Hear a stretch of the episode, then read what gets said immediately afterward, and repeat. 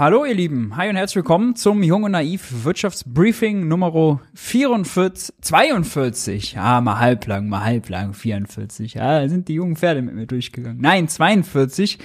Ich bin Maurice. Ich heiße euch äh, recht herzlich willkommen. Schön, dass ihr eingeschaltet habt. Am, heute ist ein besonderer Tag, Tag der Arbeit. Äh, sprechen wir gleich noch drüber. Thematisch bedeutet das natürlich, ja, äh, wir haben ein paar extra Themen zu behandeln rund ums Thema Arbeit. Stichwort Vier-Tage-Woche zum Beispiel, die wurde zuletzt kontrovers diskutiert. Bevor wir dazu kommen, lasst mich euch den wichtigsten aller Programmhinweise geben. Am Freitag bei Tilo zu Gast äh, die Ökonomin Isabella Weber. Wir haben sie heute auch im Briefing, das äh, passt also perfekt denn sie war letzte Woche bei Markus Lanz zum Thema Industriepolitik und äh, wird sich Tilos Fragen stellen. Zum zweiten Mal, diesmal geht's um ihr neues Buch, Das Gespenst der Inflation. Am Freitag bei Junge Naiv. Jetzt schon roten Stift zücken, im Kalender äh, notieren und dann fleißig einschalten. Ja, ihr seid ja immer fleißig dabei. Und ihr wisst, all diese Formate bei Junge Naiv gibt es nur dank eurer Unterstützung. Wenn ihr Junge Naiv unterstützen wollt und könnt, dann seht ihr jetzt die Details im Video eingeblendet, wie das geht. Sonst unten in der Videobeschreibung. Ihr kennt das. Bei finanzieller Unterstützung ab 20 Euro werdet ihr namentlich im Abspann verewigt. Wir verlieren gar keine Zeit, sondern starten gleich rein in die Schlagzeilen der Woche. Und damit sind wir auch schon beim 1. Mai in Berlin, ich weiß nicht, wie es bei euch äh, war, in den Städten war heute mächtig was los. Einerseits 1. Mai, zweitens äh, gutes Wetter, ja, äh, schön irgendwie 15 Grad Sonnenschein. Da war äh, ganz Berlin gefühlt äh, unterwegs. Hm ich habe äh, bei der DGB-Demo äh, gesehen, dass Kai Wegner, äh, der neue erste Bürgermeister Berlins, regierende Bürgermeister, der Nachfolger also Franziska Giffey, der ja letzte Woche keine ganz einfache Wahl hatte, weil er dreimal durchgefallen ist, äh, angekündigt wurde auf dem Podium und ausgebuht. Aber zweite Beobachtung, auch der Applaus für die SPD Sozialsenatorin, wir hatten letzte Woche im, Brie im Briefing hier drüber gesprochen, Chancellor Kieseltepe, auch der war oh, sehr verhalten. Nun ja, also, äh, 1. Mai, ganz klassisch, ja, Gewerkschaften fordern höhere Löhne, mehr Brutto, aber auch mehr Netto vom Brutto und bessere Arbeitsbedingungen. Das ist bitter nötig, denn die Zahl ist äh, ziemlich erschreckend. Jeder zweite in Deutschland verdient äh, weniger als 20 Euro brutto die Stunde. Betroffen sind davon rund 22 Millionen Menschen. Fast jeder Dritte verdient sogar weniger als 15 Euro die Stunde. Davon betroffen sind 12,5 Millionen Personen. Was bedeutet das? Nun ja, äh, also die Schere beim Einkommen ist in Deutschland ziemlich weit auseinander. Wenn wir an die oben denken, nicht an Bahnchef Lutz, ja, der ist mit seinen zwei Millionen noch nicht ganz oben, sondern dann äh, ist man eher bei den äh, bei den DAX-Konzernen da ganz oben.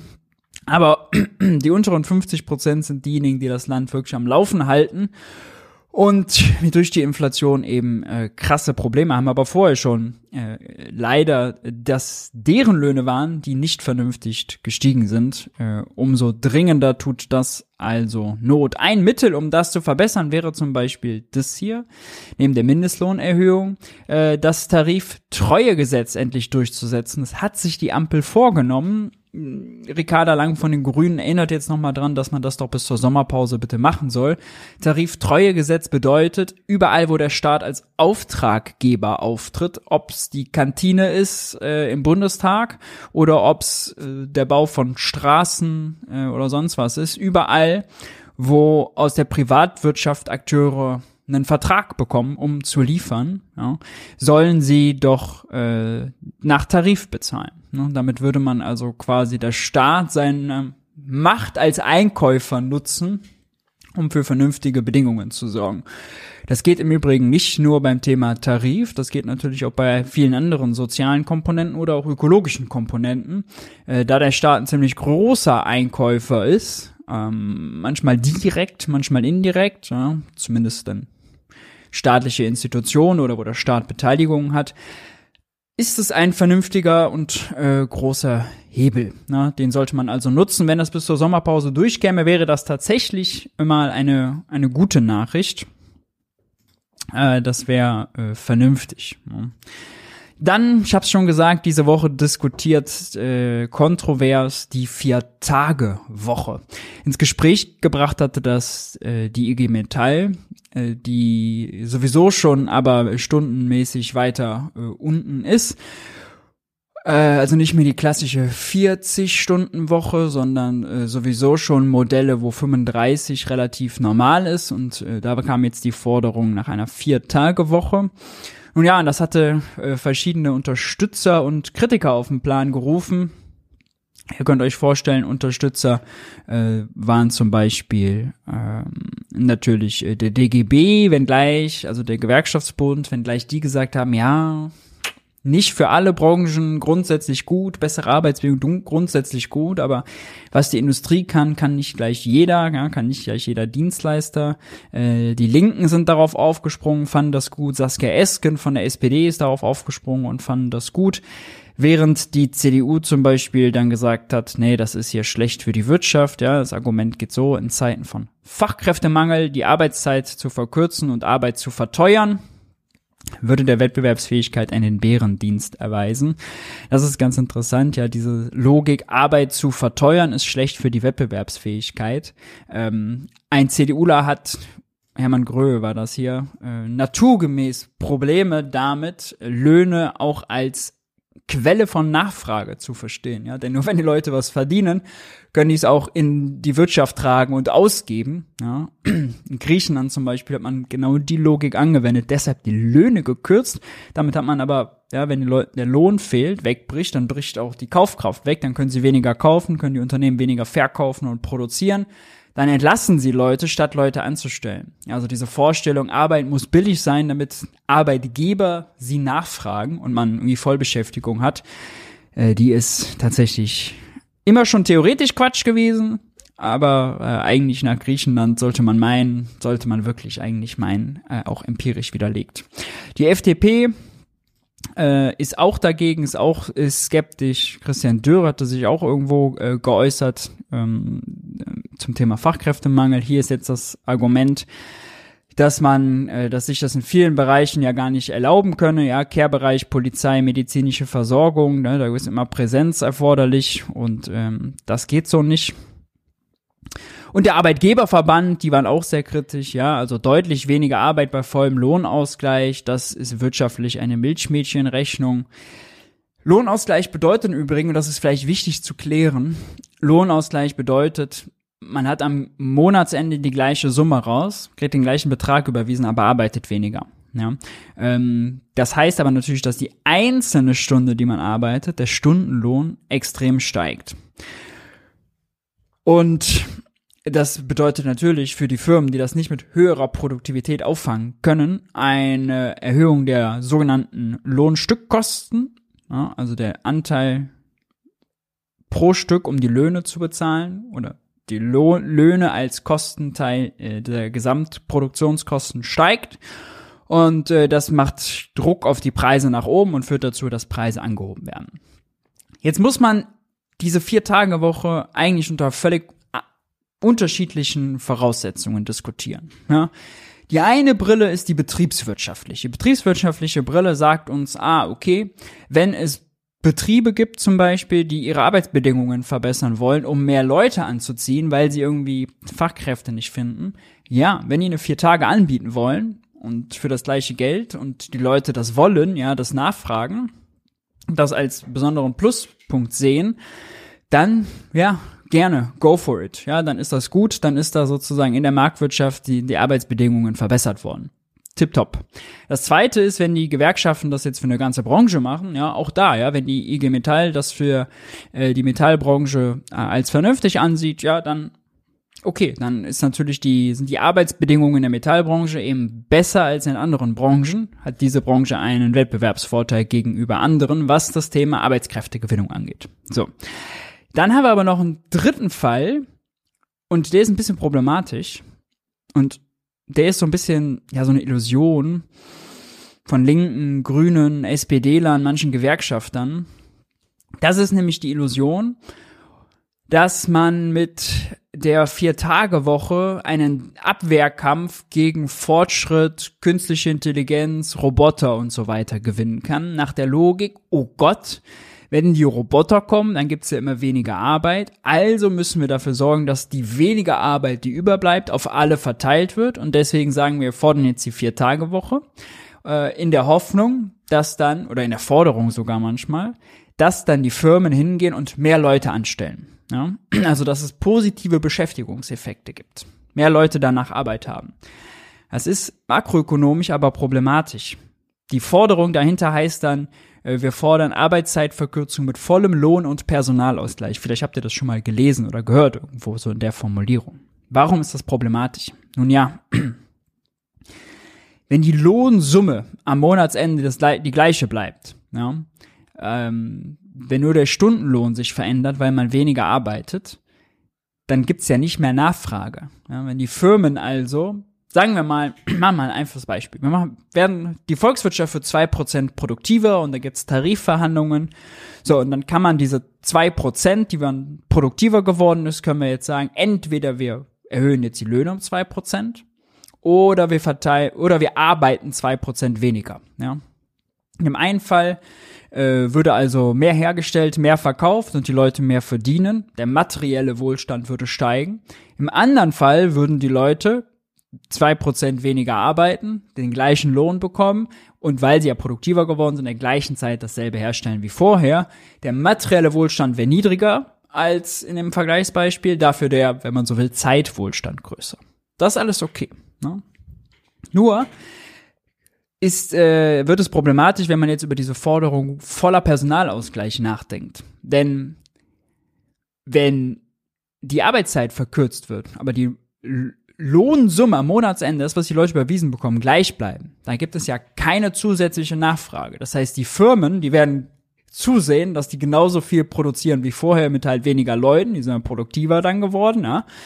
Ähm, und damit die aber mehr herstellen, oder damit die mehr Leute einstellen, müssten die aber ja mehr herstellen als vorher. Wenn aber alle die gleiche Lohnsumme am Monatsende bekommen, dann gibt es keinen Effekt. Ja, und dann geht man manchmal fälschlicherweise, und das hat aber mit der Realität nichts zu tun, davon aus, wenn man diese Forderung Personalausgleich ausspricht, entweder jedes Unternehmen wäre irgendwie Wohltätigkeitsverein, das stimmt nicht, können sie auch nicht.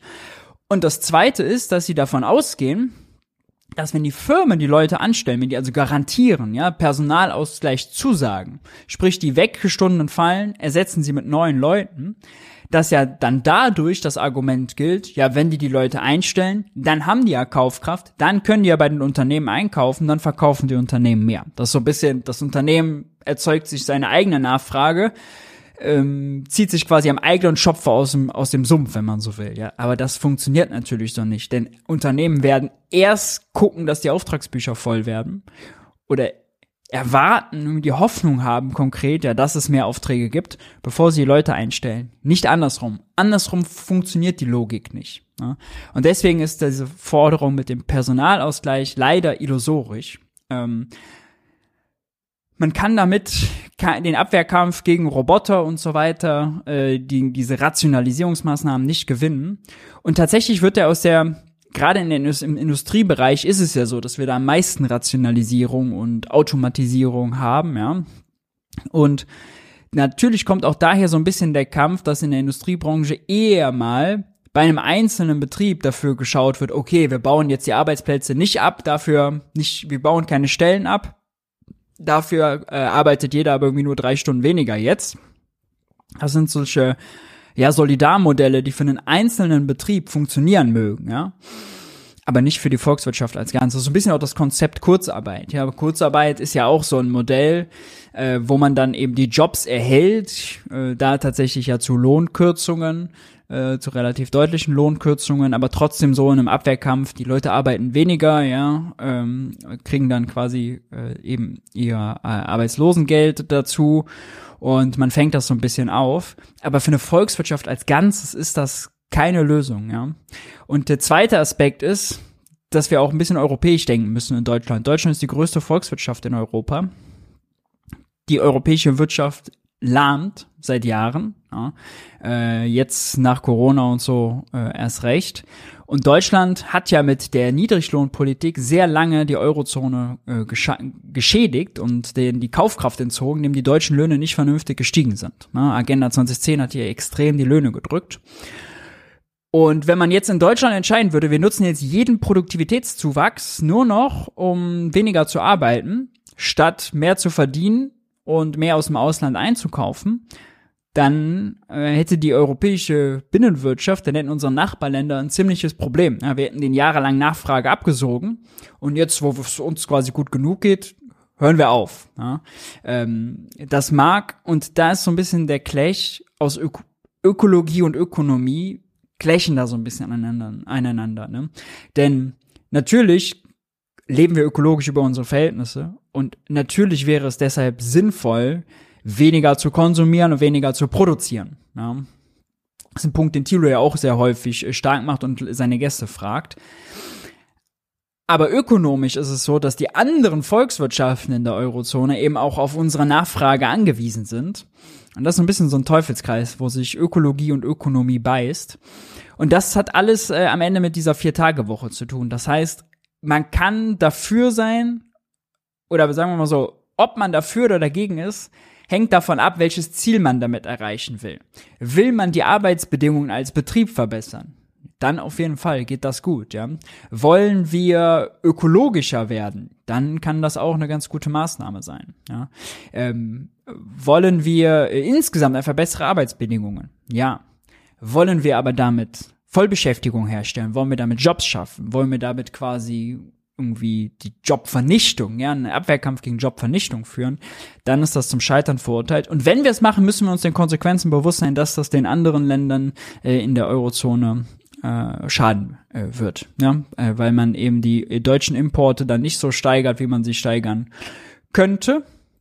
Und das ist ein Problem. Und zum Zweiten würde ich sagen, wenn wir dieses das nochmal diese Einsicht jetzt verbinden mit dieser ersten Meldung, ja, jeder zweite verdient weniger als 20 Euro brutto die Stunde, dann ist auch diese Diskussion um Zeitwohlstand natürlich eine, wo wir verstehen müssen, okay, also je nachdem, wie viel die Leute verdienen, haben die da unterschiedlich viel Bock drauf. Ja?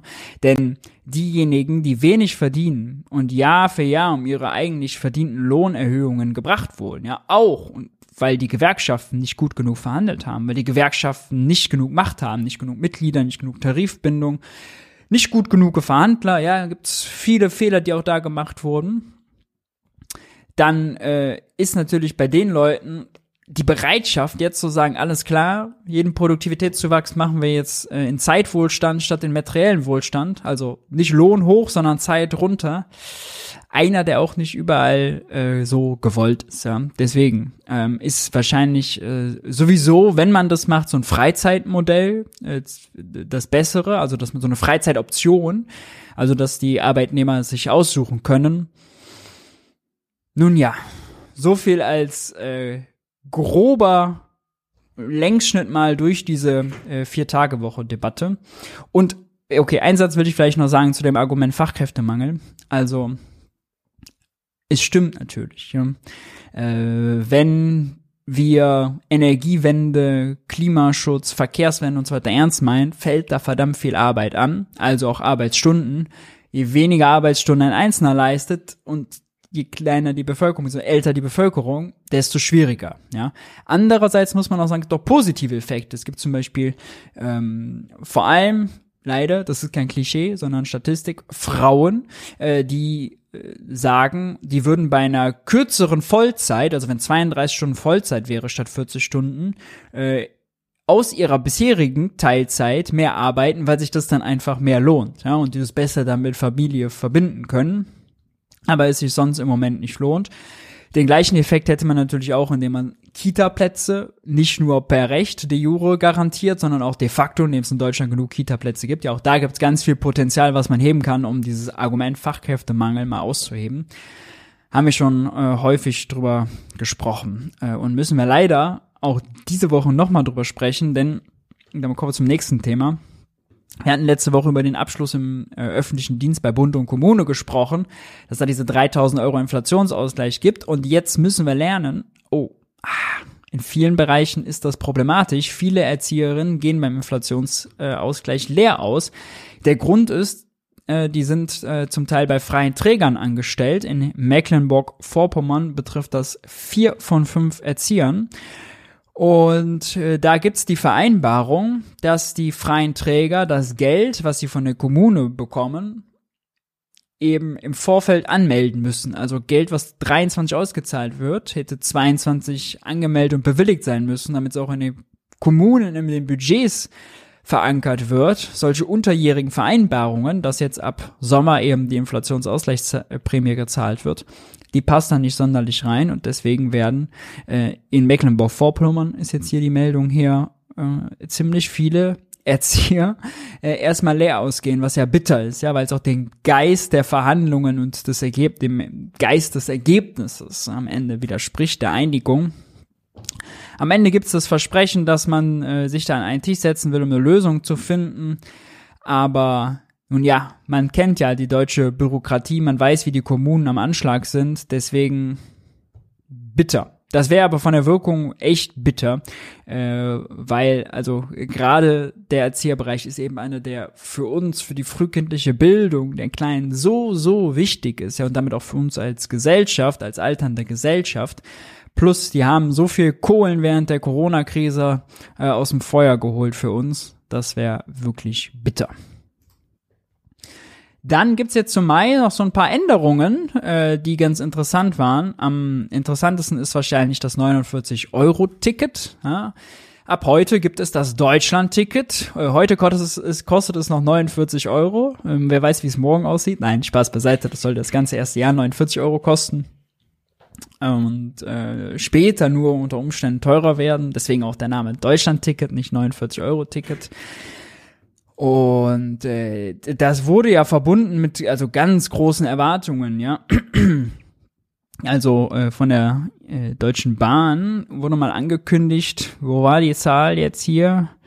Ähm, dum, dum, dum, genau, die Deutsche Bahn rechnet damit, dass mit dem Deutschlandticket sechs Millionen neue Abokunden gewonnen werden. Dazu kämen rund 11 Millionen Menschen, die bereits ein Abo genutzt haben und nun voraussichtlich auf das 49-Euro-Ticket umsteigen. Sprich, dass am Endeffekt 17 Millionen Bürger, jeder fünfte Deutsche das Ticket nutzen. Hm. Bisher ist so ein Boom tatsächlich erstmal ausgeblieben, ja. Denn wenige Tage vor dem Start sind nur 750.000 Deutschland-Tickets verkauft worden. Ich habe heute in Berlin an BVG-Schaltern Schlangen gesehen. Also, es wird wahrscheinlich so schnell kommen. Nur, also, wenn man es jetzt mal vergleicht mit dem 9-Euro-Ticket, was da für ein Boom mehr, ja, wie schnell äh, da Millionen Tickets verkauft wurden nicht vergleichbar. Nicht vergleichbar. Und auch das Deutschland-Ticket, ja, da gibt's jetzt massenhaft Artikel, wann genau unter welchen Umständen und Bedingungen sich das für wen rechnet. Und das zeigt ja schon. Also, es ist halt kein No-Brainer, der das sein sollte, ja. Also, wenn wir so ein Ticket machen, lass uns doch ein No-Brainer draus machen, dass jeder es sich zulegt mit das Motto einfach einsteigen quasi gilt. Äh, aber mit 49 Euro, dafür ist es natürlich äh, zu teuer. Dann gibt's noch eine gute Meldung aus der EU in Sachen Klima.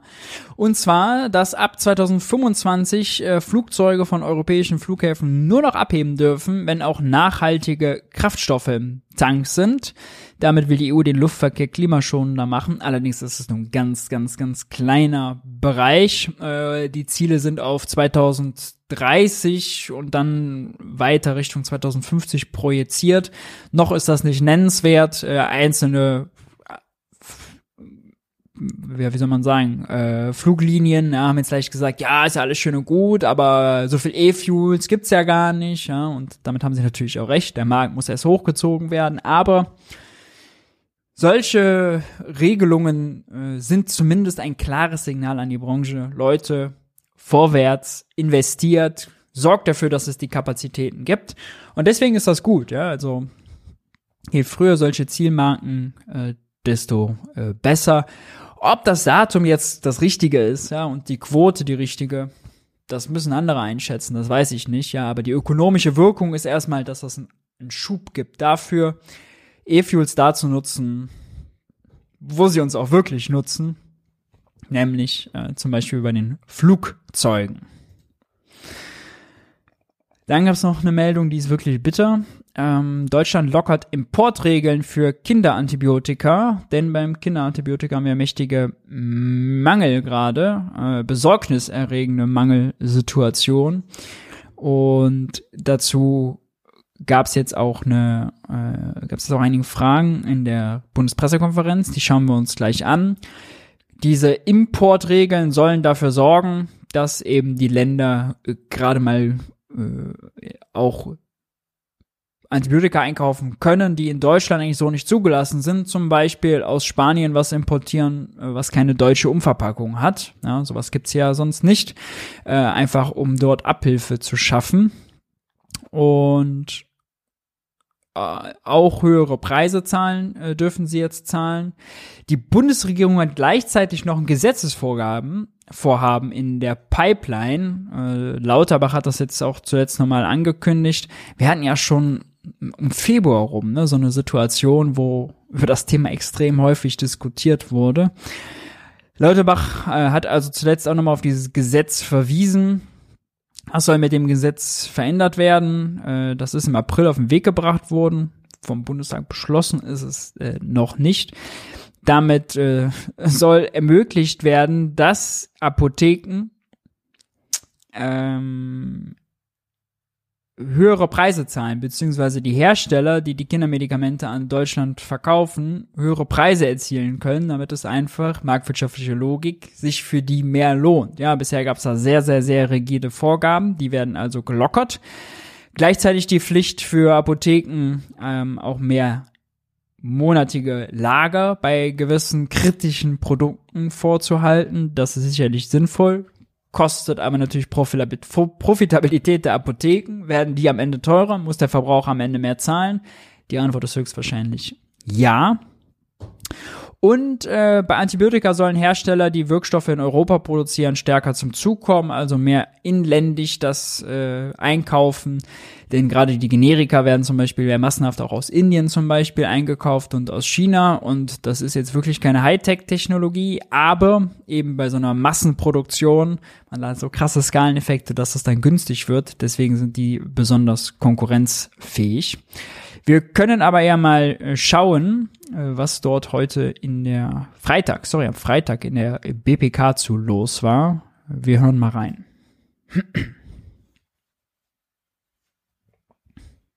Offenbar bundesweit ähm, gerade gibt. Die Apotheker machen sich Sorgen, ähm, wie konnte das so weit kommen und wieso bekommt man den Medikamentenmangel nicht in den Griff? In anderen Ländern äh, klappt das ja besser, zum Beispiel in den Niederlanden.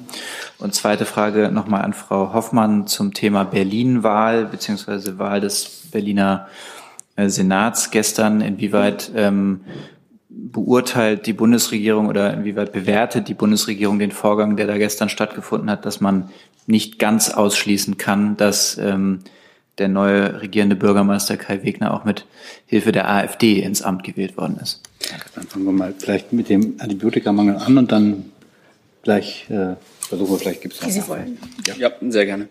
Ähm, ja, die Ursachen von äh, Lieferengpässen bei Arzneimitteln, die sind vielfältig. Ähm, das können ähm, Engpässe bei äh, Grundstoffen teilweise sein. Das können auch äh, Produktionsprobleme äh, äh mitunter sein.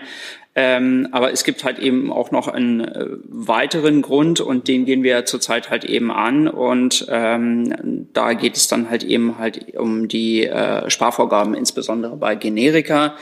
Ähm, da hat sich ja Bundesminister Lauterbach in, in der Vergangenheit mehrfach dazu geäußert, dass da diese Sparvorgaben tatsächlich überzogen wurden.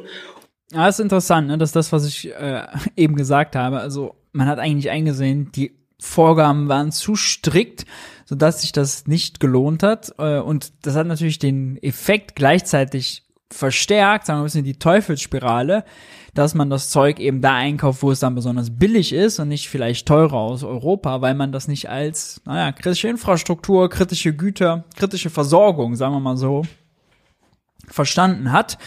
Und heute fällt es uns dann auf die Füße, wenn es äh, zu spät ist. Und äh, man da jetzt mit einem ähm, Gesetzentwurf nachbessert. Ähm, es gibt bereits jetzt natürlich auch äh, Mechanismen, um auf Lieferengpässe zu reagieren. Ähm, es ist beim Bundesarzneimittel für, äh, Bundesinstitut für Arzneimittel und Medizinprodukte ein Frühwarnsystem installiert worden und ein Beirat überwacht dort halt eben auch die Versorgungslage und warnt bei entsprechenden Engpässen. Und mit dem vorliegenden äh, Gesetzentwurf wird auch dieses Frühwarnsystem weiter ausgebaut. Ähm, zu diesem konkreten Lieferengpass, den Sie jetzt angesprochen haben, ähm, bei ähm, ja, antibiotikahaltigen Säften für Kinder. Ähm, da hat das BMG am 25.04. einen ähm, Mangel äh, im Bundesanzeiger bekannt gemacht. Und das wiederum ermöglicht dann halt eben den Landesbehörden flexibler auf diese Lieferengpässe zu reagieren, zum Beispiel. Also nur dadurch, dass dieser Mangel im Anzeiger bekannt gemacht wurde, ist dann scheinbar äh, der vorgegebene Weg dafür, konnten die Importregeln gelockert werden. Ja, das ist quasi die Erklärung für die Meldung, die wir vorher hatten. Indem man dann Einzelimporte ähm, dieses, dieser Fieber, äh, Entschuldigung, dieser äh, Antibiotikasäfte dann aus anderen Ländern vereinfacht. Weitere Fragen dazu? Herr Jessen dazu? Ja, eine Lernfrage, weil Sie eben die Begriffe Lieferengpässe und Mangel quasi synonym teilweise verwendet haben. Sind die wirklich äh, synonym äh, oder haben die nicht doch eine unterschiedliche äh, Bedeutung? Das ist wirklich eine, eine, eine Lernfrage. Ja, ja, ja. Ähm, und zwar ähm, Lieferengpässe, das beschreibt generell halt eben das Problem, ähm, dass ein bestimmtes Arzneimittel vorübergehend nicht lieferbar ist. Äh, das lässt sich in der Regel dann aber durch andere Arzneimittel substituieren. Ähm, bei einem Versorgungsmangel ist es so, dass tatsächlich ein bestimmter Wirkstoff zurzeit halt eben nicht lieferbar ist. Und da greift dann halt eben dieser Mechanismus, den ich gerade beschrieben habe, also die Erklärung eines Versorgungsmangels im Bundesanzeige, das dann halt wiederum ähm, den Landesbehörden es erleichtert, äh, beispielsweise aus dem Ausland dann ähm, Arzneimittel zu beziehen. Haben wir gelernt, sehr gut nachzuvollziehen, also jetzt. Ähm, ist aber ja, also wenn man mal ehrlich ist, äh, extrem bitter, ja, dass es jetzt auch offiziell im Anzeiger diese Mangelsituation gibt. Und das Gesetz, nachdem wir jetzt im Januar und Februar schon drüber gesprochen haben, immer noch nicht durch ist. Ne? Ähm, Too little, too late? Fragezeichen. Höchstwahrscheinlich ja.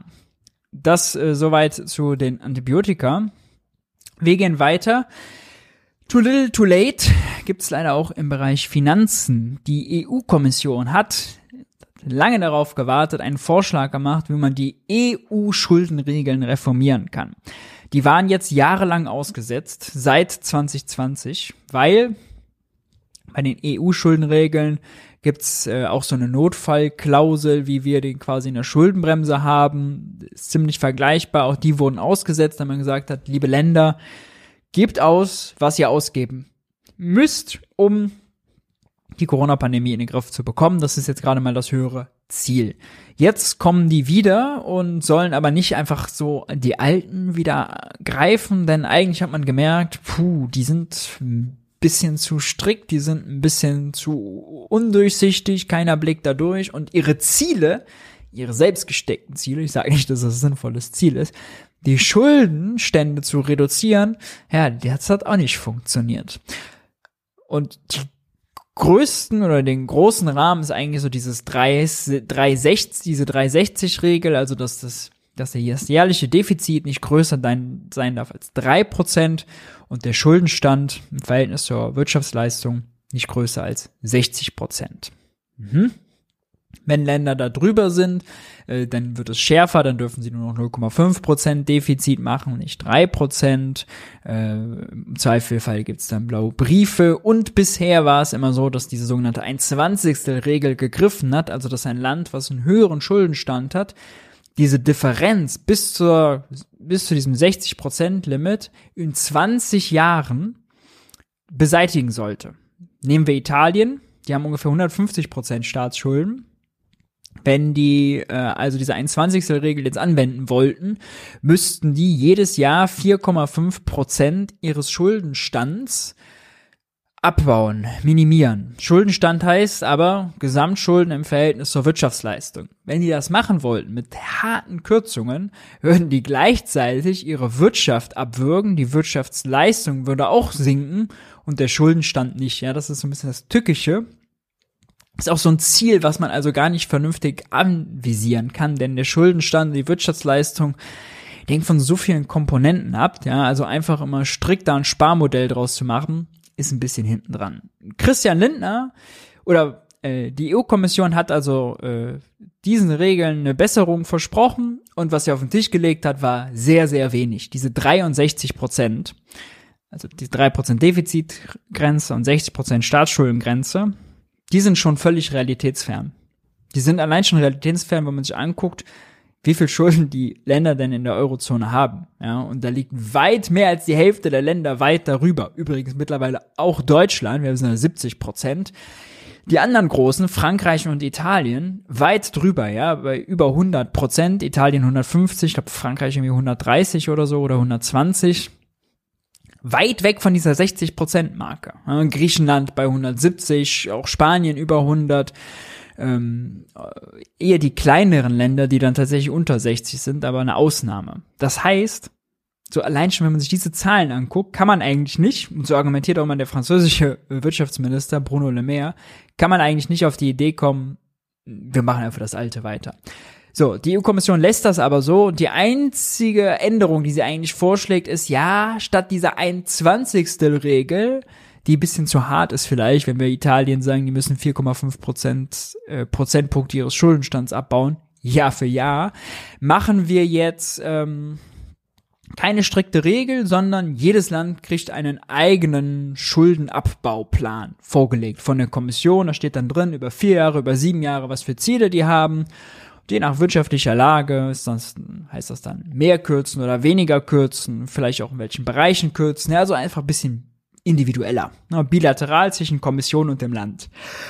Christian Lindner sagt natürlich, nee, also das geht nicht. Äh, spielt da wirklich den Hardliner bei den EU-Ministern und sagt, mm -mm, es braucht klare Regeln und vor allem braucht es Zahlen. Zahlen, Zahlen, Zahlen. Ja. Nur Zahlen sind Wahres. Er will die 21. Regel versteht er zwar selber, dass hier zu streng ist, aber er will ganz klare Leitplanken, wie viel denn mindestens jedes Jahr eingespart werden muss. Und sein Vorschlag ist mindestens ein Prozentpunkt äh, jedes Jahr für Länder, die, ich glaube, einen Schuldenstand über 90 Prozent haben oder über 60. Da müsste ich jetzt mal da ist er, da ist er selbst auch noch nicht so klar gewesen in seiner Pressekonferenz. Um das Thema äh, aber äh, einzuläuten, hat er in der Financial Times einen Gastbeitrag geschrieben. Den kann man sich hier angucken, auch beim Bundesfinanzministerium. Wenn man sich nur mal die ersten Sätze anguckt, ja. Also, äh, solide Staatsfinanzen sind eine Bedingung äh, für wirtschaftliches Wachstum in der Eurozone. These, einfach so rausgehauen. Wir müssen äh, sicherstellen, dass wir genügend fiskalische Puffer haben, um potenzielle zukünftige Krisen abwehren zu können. Ja, oder genug Reserven für zukünftige Krisen zu haben. Aha. Hat also die ganze Eurozone bis hin zur Corona-Pandemie etwa nicht eine schlechte Wirtschaftsleistung gehabt, schlecht äh, in Schuldenstände aufgebaut statt abgebaut. Was waren die Puffer, die dafür gesorgt haben, dass alle Länder in der Eurozone auf einmal Geld raushauen konnten? Diese Überlegung, ein Staat muss sparen und was auf die Seite legen, ja, und so Finanzminister packt irgendwie was in Sparstrümpfe unten ins Finanzministerium, die dann rauszuholen sind. Völliger Quatsch. Und es ist einfach ein wirkliches, also ein eine These nach der anderen, ja, äh, die er da raushaut, ohne zu erklären. Also allein diese beiden ersten Sätze, die sind so erklärungsbedürftig, ja, warum sind denn solide Finanzen eine, eine äh, Bedingung ja, oder eine Voraussetzung für wirtschaftliches Wachstum. Warum? Was ist das Argument? Und was heißt hier solide? Ja, also es ist also so ein Meinungsartikel hat also unser Finanzminister in der Financial Times geschrieben und am Ende dann gesagt, ja, wir brauchen hier klare Ziele, die drei und die 60 Prozent, die sollen auf jeden Fall bleiben. In den äh, der französische Minister hat sich aufgeregt und hat diesen lustigen Satz gesagt. Finanzminister haben nämlich jetzt äh, getagt und sich getroffen. Der Franzose hat gesagt, äh, Bruno Le Maire hat gesagt, wir wollen nicht zu den alten Regeln zurück. Sie werden in der neuen Welt nicht wirksam sein. Das finde ich eigentlich einen schönen Satz, ja, äh, der es ziemlich auf den Punkt bringt. Nämlich, wenn Frankreich eben weit über 100% Staatsschulden hat, dann ist alles, was immer an dieser 60% Grenze festhält, zum Scheitern verurteilt. Und, und das ist extrem bitter, es wird natürlich dafür sorgen, dass wenn man diese Regeln nicht vernünftig reformiert, dass die Eurozone nicht vom Fleck kommt, dass der Rechtsruck weitergeht und dass wir Klimainvestitionen nicht gewuppt bekommen. Ja? Denn wenn die Staaten sparen müssen, dann gibt's weniger Geld für Investitionen und das ist blöd. Das ist ziemlich blöd. Und das hat auch nichts damit weiß nicht, Generationengerechtigkeit oder sonst was zu tun, ja, also die üblichen Floskeln, die dann immer kommen, sondern es ist einfach blöd. Die USA ähm, hat auch so eine ähnliche Debatte. Die haben keine Schuldenbremse, die haben eine Schuldengrenze, also einfach in US-Dollar definiert, wie viel Schulden der Staat machen darf. Und die ist erreicht die ist äh, annähernd erreicht. Ja, wann genau die erreicht ist, äh, weiß man nicht. Es gibt noch so ein paar Tricks, was die Finanzministerin machen kann. Aber man geht jetzt davon aus, zwischen Juli und September, ja, würde die USA zahlungsunfähig. Nicht, weil ihr der US-Dollar ausgeht, sondern weil's, weil eben diese beknackte Schuldengrenze erreicht ist und der Staat sich dann nicht weiter verschulden darf. Und das würde dann bedeuten, alles klar, es können auch Angestellte des Staates nicht mehr bezahlt werden und so, und der Staat wäre dann nicht mehr handlungsfähig, immer ganz viel Chaos. Da haben die Demokraten gar keinen Bock drauf, die Republikaner, ja, eigentlich schon. Es gibt immer so ein ewig, ewiges Wahlkampfgetöse und äh, parteipolitisches Geschachere um diese Regel und jetzt haben die, Reprä äh, die Republikaner was Interessantes gemacht. Die haben einen eigenen Vorschlag eingebracht, wie man denn die Schuldengrenze einhalten kann oder unter welchen Umständen so äh, man sie um 1,5 Billionen erhöhen sollte. Ja, was natürlich gut wäre für Joe Biden, wenn man die erhöht, dann hat er Freiraum für seine Investitionen und so und seine Ausgaben. Allerdings geht dieser Gesetzesvorschlag mit strikten Kürzungsmaßnahmen in anderen Bereichen einher und das ist genau das, was die Republikaner wollen, nämlich Joe Biden einen Strich durch die Rechnung machen. Das ist jetzt zwar durchs Repräsentantenhaus gekommen, aber Joe Biden hat auch schon gesagt, im Zweifel wird er das Veto dafür einlegen und durch den Kongress, wo die Demokraten die Mehrheit haben, geht sowieso nicht. Das heißt, es ist nur ein Move, aber es zeigt, ja, also hier zwischen Demo Demokraten und Republikanern gibt es jetzt eine richtige Shitshow um diese Schuldengrenze, die in der Ultima Ratio bedeuten kann, dass die USA lahmgelegt wird. Der US-amerikanische Staat Ausgaben tätigen könnte und wollte, aber nicht dürfte sozusagen. Einerseits bekloppt, andererseits äh, kann man sagen, gut, wir haben nicht die, wir haben nicht allein die dümmsten Regeln. Dann haben wir noch die Meldung äh, zur deutschen Konjunktur. Die ist auf Seitwärtstrend. Deutsche Wirtschaft stagniert im ersten Quartal es gab kein Wirtschaftswachstum, es gab keine Schrumpfung äh, und das ist eigentlich eher eine schlechte Nachricht, denn man hatte noch damit gerechnet, dass äh, eigentlich es leicht aufwärts geht, das ist ausgeblieben und das ist jetzt auch vielleicht ganz interessant. Äh, warum ist es ausgeblieben? Nun, zum einen sind die Konsumausgaben ein, hier ein besseres Abschneiden verhinderten sinkende Konsumausgaben der Verbraucher, die infolge der Kaufkraftverluste durch die hohe Inflation nicht in Shoppinglaune sind, völlig klar. Auch die staatlichen Konsumausgaben nahmen ab. Positive Impulse gab es hingegen von den Exporten. Ja, aber das zeigt, wenn die Leute zu wenig Kaufkraft haben und wenn der spart an Ausgaben spart, dann belastet das die Konjunktur. Christian Lindner erzählt uns hier aber noch in seinem komischen FT-Artikel, dass ja die gesunden, soliden Staatsfinanzen eine Voraussetzung dafür sind, dass es wirtschaftliches Wachstum gibt. Hm.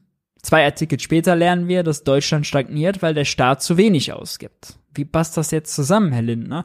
Passt natürlich völlig super zusammen. Gerade in einer Krise, wo Unsicherheit ist, ja, muss der Staat vorangehen und jede staatliche Ausgabe ist eine Einnahme woanders, sorgt für Wirtschaftsleistung woanders. Christian Lindner, der in Europa eine Reform der Schuldenregeln blockiert und in Deutschland sich an die Schuldenbremse kettet, kettet ist also eine Gefahr, man muss es so sagen, für die deutsche Konjunktur. Ne? Äh, der wird die damit nicht aus der Stagnation und Rezession befreien können. Und das zeigt das eigentlich ziemlich gut. Das ist Makroökonomik One-on-One. -on -one. Kann eigentlich eigentlich jeder, kann einem jeder VWL Erstsemester erklären, warum das während einer Stagnation nicht so die dollste Idee ist, zu sparen. Zumal natürlich auch die hohen Zinsen dafür sorgen, dass weniger investiert wird, ja, ähm, weniger Kredite vergeben werden. Es ist äh, zum Mäusemelken. Wir haben über die Inflation gesprochen. Auch hier gibt es neue Zahlen vom Statistischen Bundesamt. Die Inflationsrate ist, äh, liegt bei 7,2 Prozent. Äh, das heißt, sie ist leicht gesunken zum Vorjahre, äh, zum Vorjahres, zum Vormonat. Ja, da waren wir bei 7,4 im Gesamtindex. Allerdings ist mal, kann man das nicht so richtig vergleichen.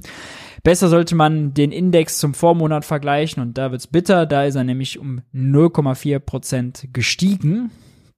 Und äh, das ist eine schlechte Nachricht. Energie ist im Vergleich wieder leicht teurer gewesen. Das kann aber auch daran liegen, äh, dass der April einfach ein bisschen teurer war noch als der März, also die Vergleichszahlen höher waren. Am auffälligsten ist eigentlich, und das ist die wichtige Botschaft, Nahrungsmittel sind weiterhin der, äh, der größte Kostenblock. Nahrungsmittel sind 17,2 Prozent teurer im April gewesen als vor einem Jahr. Und wir erleben gerade, gerade bei den Nahrungsmitteln, äh, ziemlich interessante Sachen. Also äh, zum einen profitiert der Staat, weil die Mehrwertsteuer auf höhere Nahrungsmittelpreise natürlich auch mehr Steuereinnahmen bringt. Das ist das eine. Das äh, zweite ist, dass äh, es natürlich die Verbraucher äh, extrem hart trifft. Ähm, Zucker, Milch und Käse deutlich teurer hier ähm, und das sind natürlich also Produkte des also täglichen täglichen Bedarfs, täglichen Lebens. Inflationsdruck bei pflanzlichen Produkten, das ist vielleicht nochmal ganz interessant, ist am kleinsten. Das heißt, wenn man das hier vergleicht, ähm, Februar 23 waren jetzt noch die Zahlen, Erzeugung landwirtschaftlicher Produkte plus 20 Prozent, pflanzliche Erzeugung plus 6,8 Prozent und tierische Erzeugung plus 30,5 Prozent bedeutet, platt gesagt, die Veganer unter uns kommen am günstigsten weg, äh, zumindest was die Teuerungsrate angeht. Äh, Gerade die tierischen Produkte äh, nehmen deutlich zu. Auch interessant äh, ist das hier, nämlich eine Studie, äh, eine Auswertung von 800.000 Kassenzetteln von Kunden und Kunden in Deutschland gemacht hat, das ähm, die, die gemacht hat, das der Preisvergleich Dienstleister Schmeggel, so würde ich ihn jetzt mal aussprechen, einfach. Die haben das ausgewertet und haben eine interessante, äh, haben was Interessantes herausgefunden, nämlich, ich mach das mal aus dem Modus raus, nämlich, äh, dass, wo haben wir die Grafik? Hier Ostdeutsche unter den teuren Lebensmitteln deutlich stärker leiden. In Ostdeutschland hat ein Durchschnittseinkommen im Durchschnitt 144 Euro mehr für Lebensmittel ausgeben müssen, als das durchschnittliche Budget vorgesehen hat. Budget sagt man dann, ich glaube, das sind 15 Prozent, die die äh, nehmen. Äh, repräsentativer Warenkorb, was gibt man für Lebensmittel aus? Durchschnittseinkommen und dann kommt man eben auf eine Zahl und dann schaut man, okay, wie viel musste man ausgeben, um den gleichen Warenkorb zu kaufen.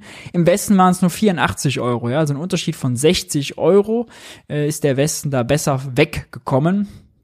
Und äh, das ist doch ganz interessant, dass ja gerade der im Osten, wo auch Rentenniveau und Lohnniveau und so immer noch nicht aufgeholt haben, dass gerade dort der Inflationsdruck am schmerzhaften, am schmerzhaftesten reinknallt. Auch interessant ist, dass Edeka, einer der vier großen, neben der Schwarzgruppe um Lidl, Rewe und Aldi, die den Markt dominieren, sich untereinander aber schon mit verschiedenen äh, Geschäftsmodellen, ja, mit verschiedenen Discountern, die sie dann alle haben, äh, mächtig Konkurrenz machen. Äh, dass Edeka im Streit ist mit äh, Pepsi und Mars und der Edeka-Chef hat ein paar ganz interessante Sachen gesagt, ähm, nämlich die Hersteller würden über die Gebühr die Preise erhöhen, insbesondere äh, hier Mars und Pepsi, aber auch andere. Und dass äh, Edeka aber dazu übergehen wird, also die Eigenmarken immer weiter zu stärken Gegensatz zu den Händlermarken äh, und dass sie jede Preissenkung bei den Eigenmarken auch weitergeben, um Druck auf die Hersteller auszuüben. Das zeigt so ein bisschen, ja, wenn du halt ein mächtiger Händler bist, der gleichzeitig auch noch Eigenmarken hat, dann hast du die Preistransparenz, dann weißt du, ist das gerechtfertigt, was die Hersteller fordern, ja oder nein, und kannst die, wenn du natürlich ein großer Player bist, auch dann selber unter Druck setzen, ja, und das gelingt, denn äh, bei den Eigenmarken äh, setzten die, setzte Edeka letztes Jahr, nee, in diesem Jahr, sorry, äh, 20 Prozent mehr um als vorher. Bei den Markenwaren, dann ist der Umsatz sogar um 2,1 Prozent zurückgegangen. Äh, das zeigt, die Strategie funktioniert. Eigenmarken sowieso meistens günstiger als die Handelsmarken oder äh, die Markenartikel, die Markenware. Und da die Leute ja sowieso sparen müssen, ne, die Konsumstimmung schlecht, man muss viel bei Gas und Strom bezahlen, dann spart man natürlich im Supermarkt, kauft auch weniger Bio und so. Auch diese Phänomene haben wir schon beobachtet und äh, benannt.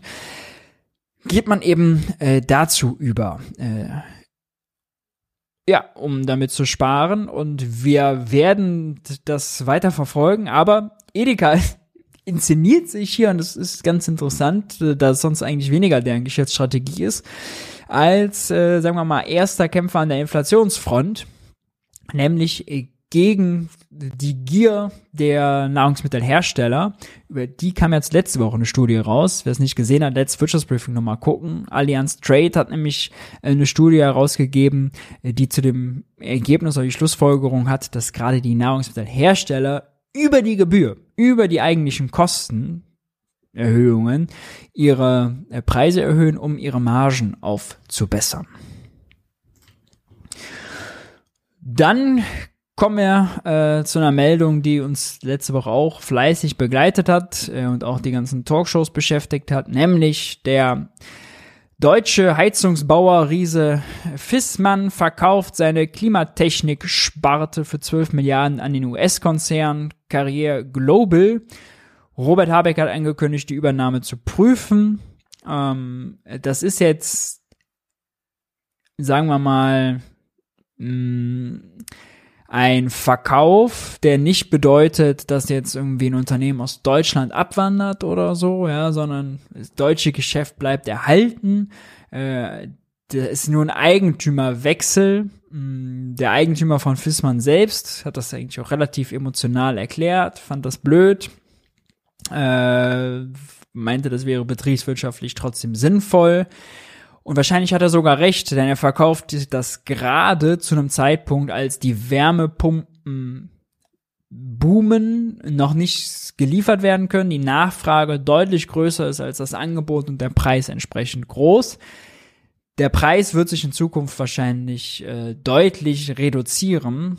Das ist auch so ein, ja, so ein Punkt, der wahrscheinlich vielen, die gerade die Entscheidung treffen müssen, oh, was mache ich mit meiner Gasheizung, so ein bisschen äh, Unbehagen äh, ja, hervorrufen wird, denn einerseits sind die Wärmepumpen, haben die lange Lieferzeiten, ja, man weiß vielleicht noch nicht so richtig, wo soll man sich die hinstellen, das ist was Neues und gleichzeitig sind die gerade noch sauteuer, weil der Markt erst kommt, ja, und äh, wenn der aber hochfährt, hier in Deutschland hat Robert Habeck ja den Hochlauf der Wärmepumpen auch schon angekündigt, es werden aber vor allem äh, aus dem chinesischen Markt extrem viele kommen, wenn wir gleich drüber reden, werden die günstiger. Und äh, das bedeutet äh, natürlich auch, dass die Entscheidung pro Wärmepumpe gegen Gasheizung einfach ökonomisch einfacher wird, ja, wenn es auch günstiger ist. Heißt aber auch, dass es weniger profitabel wird, äh, jede einzelne Wärmepumpe zu verkaufen. Ähm, diese 12 Milliarden sind das 13-fache des für 23 erwarteten operativen Ergebnisses. Ähm, Soweit, so gut. Genau über das Thema wurde letzte Woche bei Markus Lanz diskutiert und wir starten da doch mal rein und folgen der Diskussion bei Markus äh, Lanz, bei der auch Isabella Weber, wie gesagt, teilgenommen hat, die am Freitag bei Tilo äh, zum Interview kommt. Geht um ihr neues Buch, Das Gespenst der Inflation. Hier geht's jetzt um den Fissmann-Verkauf und äh, ja, Industriepolitik im Allgemeinen. Wir hören mal rein. Äh, so ein paar ganz interessante Sachen dabei. Meldung. Äh, so, ich wollte gerade darauf kommen. Also Sie sagen, Fiesmann, ja. Fiesmann? Ja der Marktführer im Bereich, es ist ironisch, ne? ausgerechnet der Marktführer im Bereich Wärmepumpen. Ja. Und um es nochmal ein bisschen ironischer zu machen, der deutsche Marktführer im Bereich genau. Wärmepumpen, äh, Komma, das Land, das wie kein anderes in Wärmepumpen in Zukunft investiert. Was passiert jetzt? Eine hoch angesehene Marke, äh, die werden jetzt an die USA verkauft. Das halte ich noch nicht an und für sich das Problem. Also nee. Es gibt viele Unternehmen und Branchen, die auch an irgendwie USA oder so verkauft werden. Aber äh, für mich ist es so ein bisschen ein Déjà-vu, nämlich von von vor 10, 15 Jahren, was mit der Solartechnologie passiert ist, wo damals äh, nicht zuletzt unter ja. äh, auch enormer Staatsanstrengung die Solartechnologie Deutschland mal führend war. Und dann äh, wanderte das ab äh, äh, in Richtung Asien und man hat das, die Chinesen haben es billiger gemacht und so weiter. Und dann äh, waren es damals tatsächlich schon, hat man dann auch gesagt, okay, wir wollen da ja auch nicht in die Märkte zu sehr eingreifen. Wenn die das billiger machen können, dann sollen sie es machen. Nur jetzt merken wir, dass wir wir zu 86 Prozent unserer Photovoltaikanlagen sind, kommen aus China. Mhm. Und inzwischen sind die Solarunternehmen in China da auch so selbstbewusst und sagen da, ähm, naja, wenn ihr, äh, klar kommen unsere Solarpanelen aus dieser Region Xinjiang, wo nachweislich Zwangsarbeit ist. Und dann haben wir das Lieferkettengesetz und dann ähm, ähm, ähm kommen, kommen, kommen die Deutschen mit Menschenrechten und sagen diese chinesischen Unternehmer knallhart, was wollt ihr? Wollt ihr die Energiewende oder wollt ihr die Menschenrechte? Äh, wenn ihr die wenn ihr wegen der Menschenrechte auf unsere Solarpanelen verzichten wollen, äh, wir finden genug Abnehmer. Was ich damit sagen will, wir haben uns in so eine Abhängigkeit begeben und das wiederholt sich anscheinend jetzt mit der Wärmepumpe. Also das Problem ist nicht, dass und bei der Solarindustrie ist noch das Bittere, dass nicht nur die Herstellung sträflicherweise abgegeben wurde, sondern auch vieles aus Forschung und Entwicklung abgegeben wurde. Also wir haben das komplette Know-how quasi äh, großflächig verloren in Deutschland, was man aufgebaut hatte, plus die Produktionskapazitäten. Und Wärmepumpen sind ja also für die Wärmewende in Deutschland einfach so essentiell, ja, ein kritisches Gut, kritisch, kritischer Teil unserer klimaneutralen Versorgung. Deswegen, also es ist schon klar, warum Robert Habeck als Wirtschaftsminister sich das nochmal angucken soll und warum wir über so einen Fall extrem sensibel diskutieren.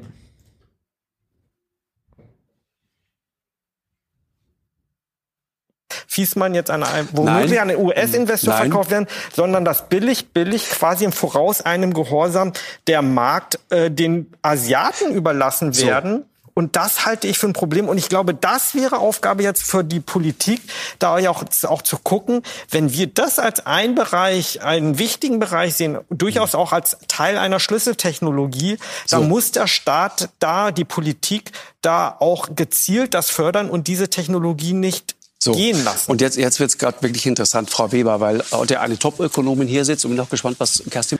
Vor allem, man muss ja sagen, also gerade der Markt Wärmepumpen ist ja auch ein Markt, selbst wenn die Einzelwärmepumpe gerade weniger profitabel wird, also Fiesmann konnte auch quasi zum Hochpunkt verkaufen, ist klar, aber trotzdem, dass Wärmepumpen in Deutschland weggehen werden und dass das ein Riesenmarkt wird, ist ja völlig klar, ist ja ein gemachtes Bett sozusagen für dann so einen Heizungsbauer Riesen.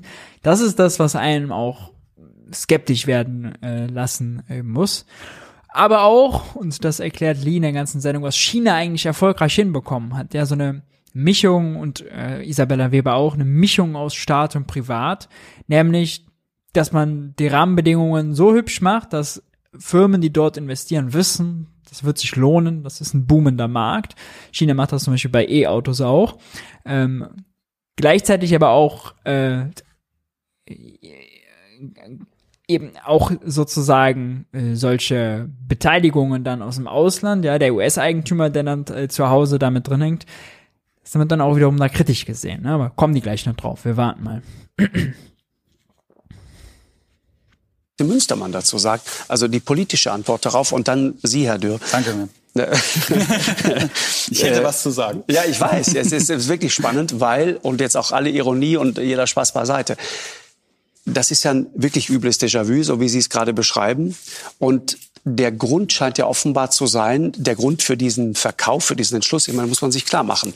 Angela Merkel hat die besucht, das ist ein, ein sehr innovatives, gutes, mittelständisches Unternehmen, also so ein Hidden Champion, wie es so viele gibt in Deutschland. Und die haben immer gesagt, wir sind in der Lage, diese Wärmepumpen zu bauen. Da wird es keine Probleme geben. Wir können das. Wir sind innovativ genug. Man hat darüber nachgedacht, in Osteuropa zugegeben, aber immerhin dort neue Werke aufzubauen und zu sagen, okay, dann fertigen wir das eben dort, weil in Deutschland die Dinge zu teuer sind, wie auch immer.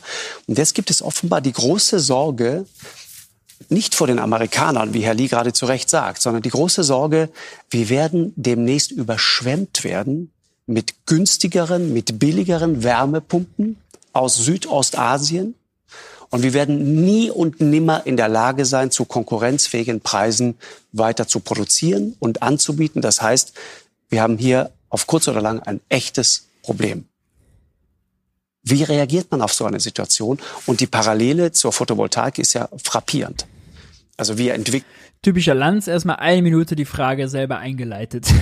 entwickeln das wir bringen es zur Marktreife, wir finden Kunden dafür, wir finden Abnehmer dafür und am Ende machen andere das Riesenbusiness.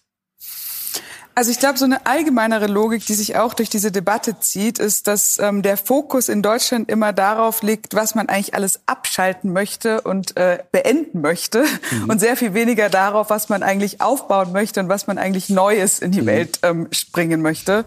Und dann gibt es eben diese noch interessanterweise nickt Christian Dürr, während er zuhört, weil er natürlich immer auf der Seite ist, dagegen etwas zu verbieten, aber sehr wenig dafür, konkret äh, etwas zu fördern, Geld auszugeben, als Staat Risiken zu übernehmen, ja, da sagt er immer, nee, nee, nee, privat, privat, privat, der Markt soll bitte schon regeln, ja. Äh, deswegen hier sein Kopfnicken ganz interessant, wird auch nachher bei seinen Ausführungen rauskommen. Diese Anfänge, ähm, wie bei den Wärmepumpen und wie ähm, bei der bei der Solarindustrie. Ähm, ähm, könnte man auch Windkraft sagen. Könnte man auch Windkraft sagen, könnte man auch ähm, äh, das, äh, die, die Schnellzüge sagen ähm, und so weiter. Also gibt es mhm. viele Technologien, wo das genauso läuft.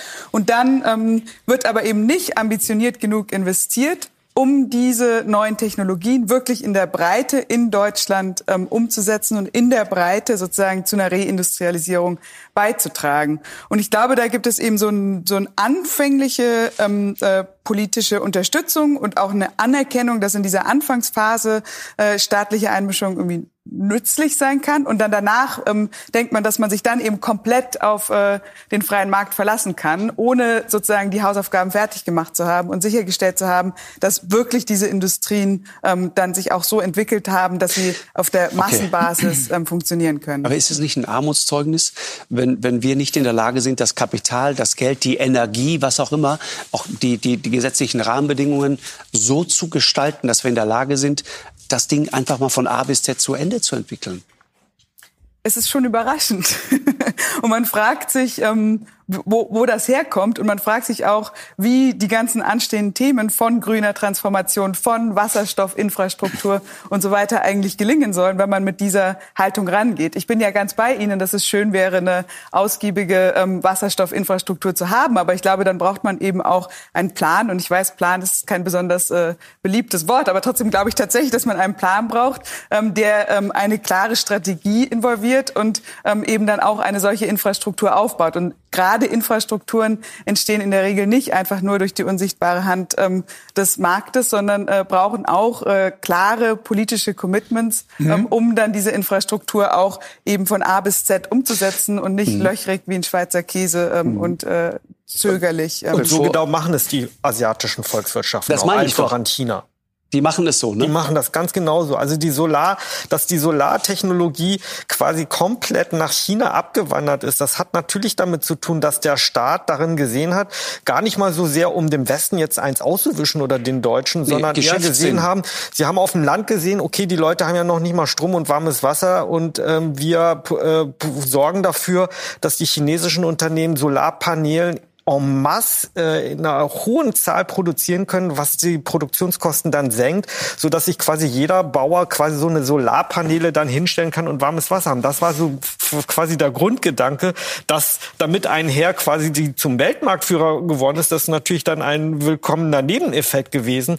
Aber um nur, nur mal zu erklären, sowas, also all diese Dinge, und da würde ich Ihnen komplett zustimmen. Also sowas passiert halt leider nicht über die freien Marktkräfte. Und ich glaube, da haben wir uns zu lange, zu sehr darauf verlassen, dass das irgendwie schon klappen wird und verkennen dabei, dass andere Staaten, andere Regionen mit ganz anderen Spielregeln spielen. Das können wir blöd finden, aber wir müssen uns damit auseinandersetzen und müssen auf eine Art auch reagieren. Und ich sehe das in viel immer mehr Bereichen und äh, die Solartechnologie, das hätte uns ein warnendes Beispiel sein das ist schon äh, sehr, sehr interessant, was äh, da jetzt bei äh, Lanz gesagt wurde, weil das ja also ein richtiger Bruch mit dem Konsens ist, den man eigentlich hat, ja. Äh, und das aber jetzt zeigt, wenn wir neue Branchen wollen, wenn wir neue Industrie wollen, und zwar grundlegend, ja, nicht irgendwie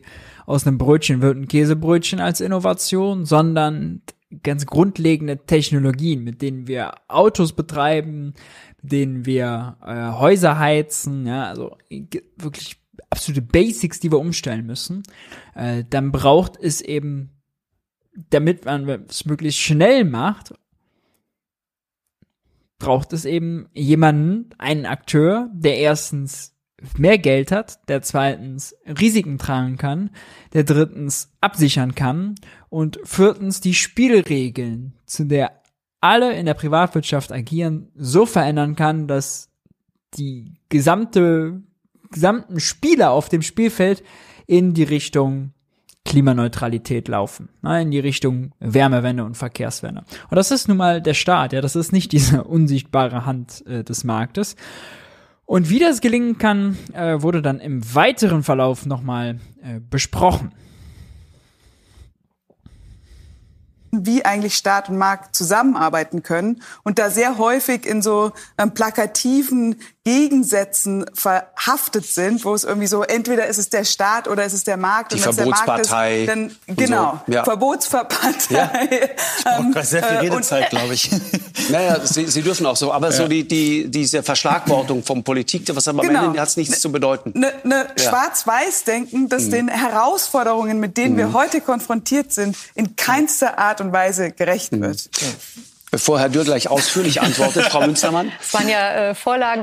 Nein, ja. ich äh, wollte dazu sagen. Also das ist ja wirklich das, was die FDP par excellence macht. Ja, äh, Thilo hat ja auch ein paar Mal nachgefragt in der äh, Regierungspresse- und Bundespressekonferenzen, äh, ob denn der der Pressesprecher des Kanzleramtes Hebestreit das denn nicht als Fake News wahrnimmt, wenn zum Beispiel von einem Heizungsverbot gesprochen wird, ja. Nur weil man eine andere Technologie will. Heizungsverbot insinuiert ja, es darf nicht mehr geheizt werden, ja. Also wie auch da die Debatte so vorangeprügelt wird. Äh, und auch auf unehrliche Weise vorangeprügelt wurde, ja sagen, also diese Gefahr einer Deindustrialisierung, damit ist ja äh, vor allem vor dem letzten Winter, aber auch immer noch ähm, ausgerechnet der, mhm. Bund, der Präsident des Bundesverbandes der deutschen Industrie mhm. ähm, durch die Medien gegangen. Und er hat das schon, finde ich, Russwurm, der, der, ne? Sorge der Herr Russwurm Ausdruck mhm. verliehen, was wir jetzt innerhalb von ein paar Tagen. Herr Russwurm war außerdem auch ähm, sehr lautstark, als es um das Thema ging, Schulden machen, ja oder nein, hat er gesagt, nee, äh, ist jetzt völlig die falsche Debatte. Wir müssen jetzt investieren, sonst verlieren wir Anschluss. Und wir, auch der Staat muss in öffentliche Infrastruktur investieren. Ja, da hat er äh, den Staat noch gemaßregelt. Und Christian Lindner, der sich ja selbst natürlich als Vertreter, ja, Familienunternehmen, deutscher Mittelstand und Industrie und so weiter sieht, macht mit dem Festhalten der Schuldenbremse und diesem Blockadepolitik in Europa, die wir eben hatten bei den Reformen der EU-Schuldenregeln, genau das Gegenteil. Das ist ganz interessant zu sehen dass die Industrie viel, viel pragmatischer wird plötzlich und viel, viel weniger ideologisch ist. Als äh, der Finanzminister, der gleichzeitig Also ich hätte auch den Autosalon Shanghai fand ich eine sehr, es war wie so eine ein Zäsur. Marker, eine ja. Zäsur, genau. Ähm, und jetzt Fissmann ausgerechnet hatten wir schon bei der Wärmepumpe. Ja. Aber das zeigt natürlich schon die Idee, dass Firmen gehen und äh, Deutschland mhm. den Rücken zudrehen und sagen hier nicht mehr, aber mhm. gerne in den USA, dass das nicht so weit hergeholt ist und nur ein, ein äh, Lobbyistenverband warnt, sondern dass es da Probleme gibt und äh, das wäre ja so, und deswegen, Unternehmen befreien ist ja nun nicht so gegen die Genese der, ja. Äh, der Liberalen. Ich habe es ja eingangs gesagt, Sie haben heute die einmalige Chance, Danke. mal zu sagen, nicht nur wogegen Sie sind, sondern wofür Sie sind. Ich sage die ganze Zeit, ich weiß. Es ist interessant, äh, ich glaube, das ist die erste Sendung, in der Dürr wieder bei Lanz ist, nachdem er sich zum Thema E-Fuels da mächtig auf die Nase gelegt hatte. Und Lanz startet es jetzt mit dieser Frage. Und achtet mal drauf, wie Christian Dürr immer um die Fra den Fragen ausweicht. Lanz lässt das nicht äh, immer zu, aber er ist wirklich, also er gibt keine konkrete Antwort. Und es zeigt so ein bisschen, neben dieser Verschlagwortung, ne, wie Lanz das eben genannt hatte, also ist da wirklich nicht viel, was äh, da im Hintergrund äh, Kopf noch ist bei der äh, FDP, wenn es um das Thema konkrete Industriepolitik geht. Es ist wirklich also äh, ein wunderbares Beispiel. Spricht schon fast für sich. Ich lehne mich ich weiß, ich weiß, Manu aus anderen Sendungen aber wiederholen. Sie sind für E-Fuels, ja. aber wofür sind Sie noch? Ja, also jetzt in dem dafür, Zusammenhang. Das, was jetzt im, äh, im Bild dort steht, nicht kommt, mhm. nämlich, dass wir deindustrialisiert werden. Deswegen rennen Sie bei mir ab, absolut offene Türen ein. Wieder wogegen? Bei der Sorge um den Standort.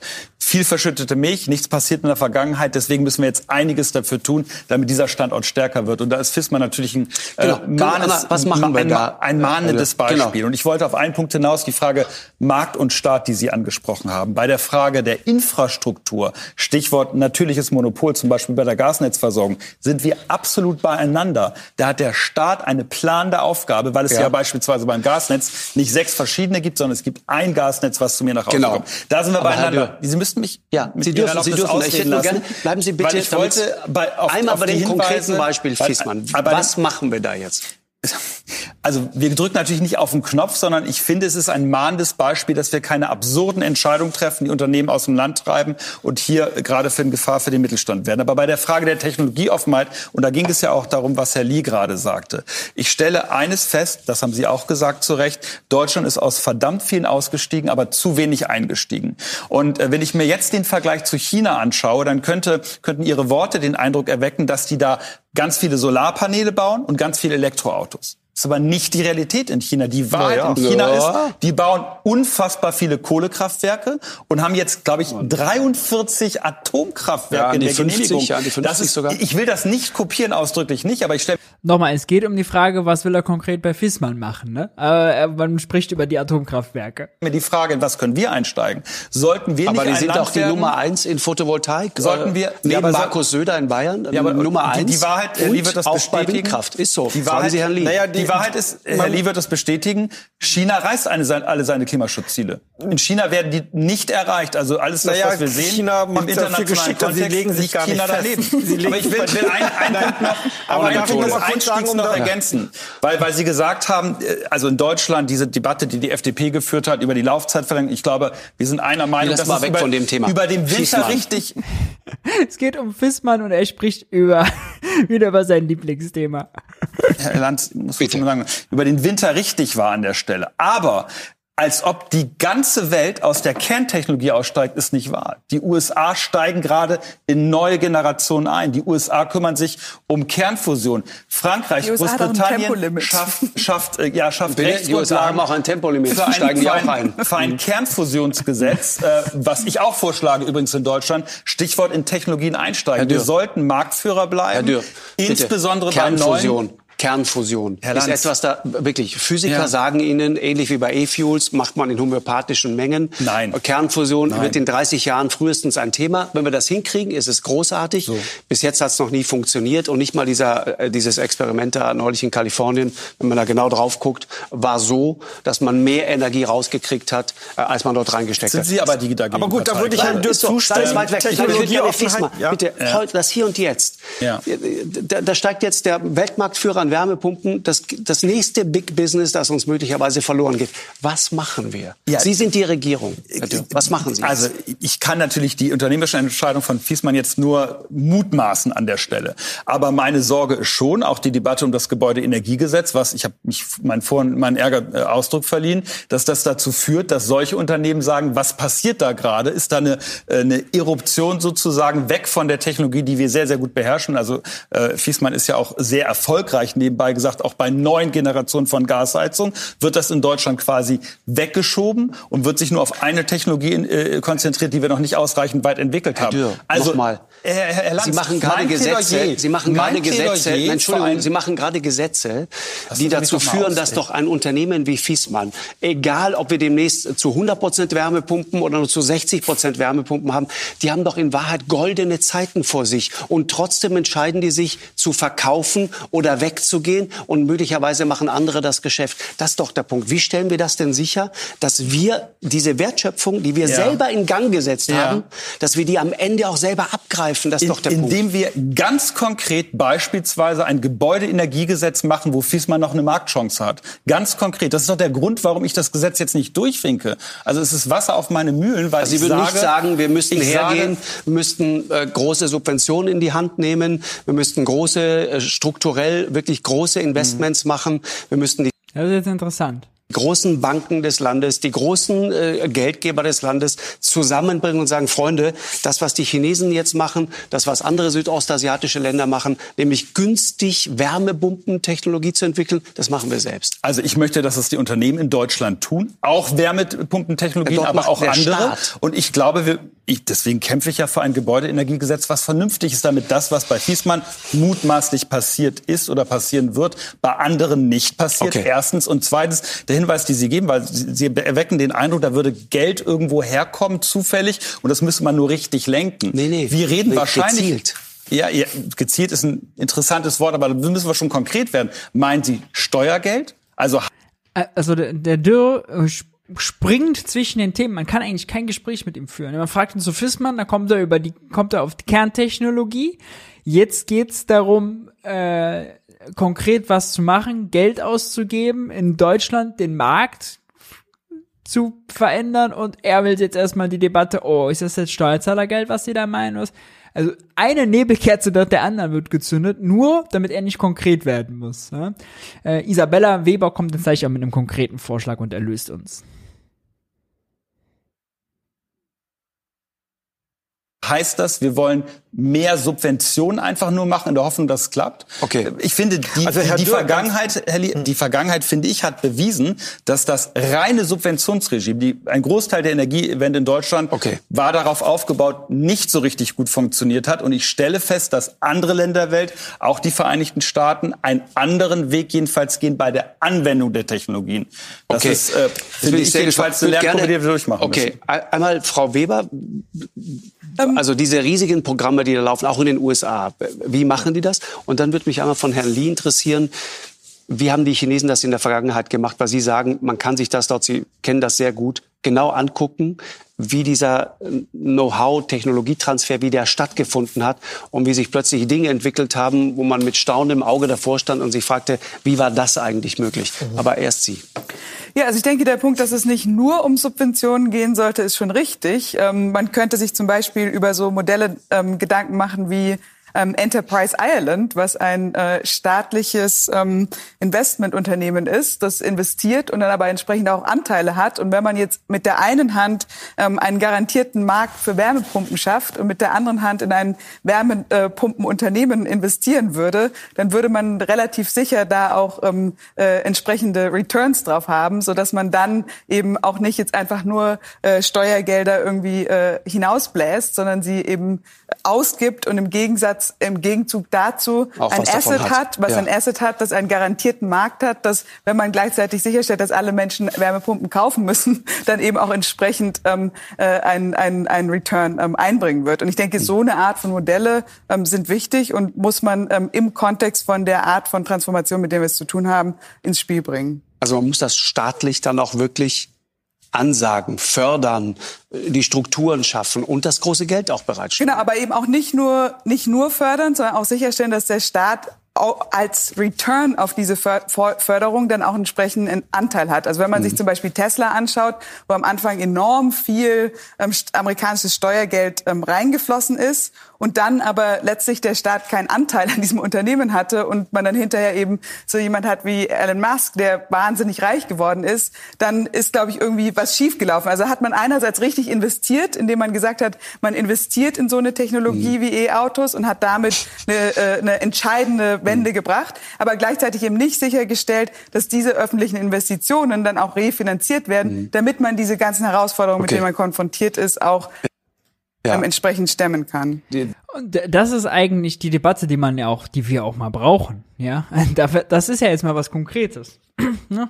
Also äh, öffentliche Gelder in öffentlichen Investitionsfirmen, Gesellschaften, äh, die äh, der Staat sorgt gleichzeitig dafür, in den kritischen Bereichen, die, wo die Zeit halt nun mal drängt, den Markt zu schaffen, die Unternehmen bereit zu machen, die auf den Markt können und dann, wenn der Markt funktioniert und die Unternehmen auf dem Markt funktionieren, das aber auch abschöpft und nicht sagt, mit seinen Beteiligungen daran, ja, das selber abkassiert und dann nicht sagt, ah, alles okay, ja, jetzt haben wir euch den, den Markt gemacht und alles fein hübsch und jetzt dürft ihr hier eure eigenen Sachen machen, ne? Ziehen wir Subventionen raus, aber ihr verdient weiter äh, viel Geld unter Umständen ziehen wir Subventionen zu früh raus, weil die Schuldenbremse einhalten wollen. Und dann ist dieser Markt, der gerade entsteht, fällt wieder zusammen. Ja, das ist eine schlechte Strategie. Das ist die, die man bisher gefahren hat. Und äh, den Vorschlag, den würde ich mir wirklich mal ernsthaft diskutiert wünschen, doch in der, äh, in der Bundesregierung. Den Staat als Unternehmer auch äh, am Ende dazu denken, ja, das ist so ein bisschen, das geht auch zurück, vielleicht kennt äh, der eine oder andere von euch auf Mariana Mazzucato, die äh, italienische Ökonomin, die da ziemlich viel zu gemacht hat. Lanz schien von dem Pragmatismus äh, ganz schön angetan und bei der FDP hat man einfach gemerkt, I, Staat, Unternehmer, das geht auf gar keinen Fall, ja, abgewunken, äh, rausgeredet. Ja, das äh, fand ich fand ich interessant. Damit, ihr Lieben, kommen wir zu den naiven Fragen. Äh, wenn ihr Fragen habt zu der Sendung, die wir heute gesehen haben, wenn ihr Fragen habt allgemeiner Natur zu Wirtschaft, Geld, Finanzen, Politik, haut die jetzt in den Chat. Das ist eure Möglichkeit. Äh, ich gehe die dann durch, blende die ein äh, und versuche die möglichst zu beantworten. In der Zwischenzeit, während ihr die Fragen in den äh, Chat tippt. Wenn ihr vorher schon eine reingetippt habt, ich kann nicht hochscrollen, die nochmal sehen. Kopiert die gerne nochmal raus oder formuliert die nochmal neu und haut die jetzt nochmal rein. Naive Fragen immer äh, sozusagen am Ende. Äh, wer zwischendurch Fragen hatte, gerne nochmal rausholen. Und lasst mich nochmal darauf hinweisen, Junge Naiv gibt's natürlich nur dank eurer Unterstützung. Ob das Format heute, das Interview mit Isabella, dann Ende der Woche am Freitag roten Stift rausholen, schön in den Kalender schreiben schon mal äh, bei Tilo. Nur dank eurer Unterstützung. Gerade wurde eingeblendet, wie das geht. PayPal Banküberweisung. Ansonsten auch unten in der Videobeschreibung bei finanzieller Unterstützung ab 20 Euro. Äh, treue Jung- und Naiv-Fans werden das äh, wissen. Ähm, gibt es äh, eine Verewigung, namentliche Verewigung im Abspann. So, jetzt zur Technik.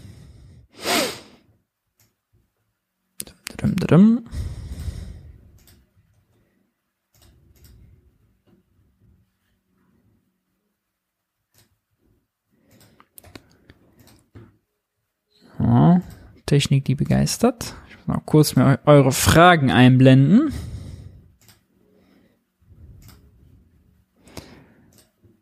Zack, zack, zack, zack, zack. Geht sofort los.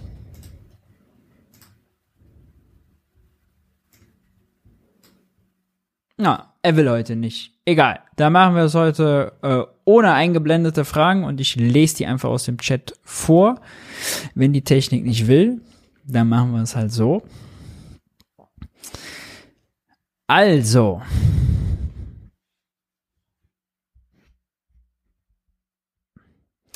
Der Walljumper fragt, führt Deflation wirklich zu einer schwachen Wirtschaft oder führt nicht eher eine schwache Wirtschaft zu Deflation? Deflation ist das Gegenteil von Inflation, also fallende Preise auf breiter Front.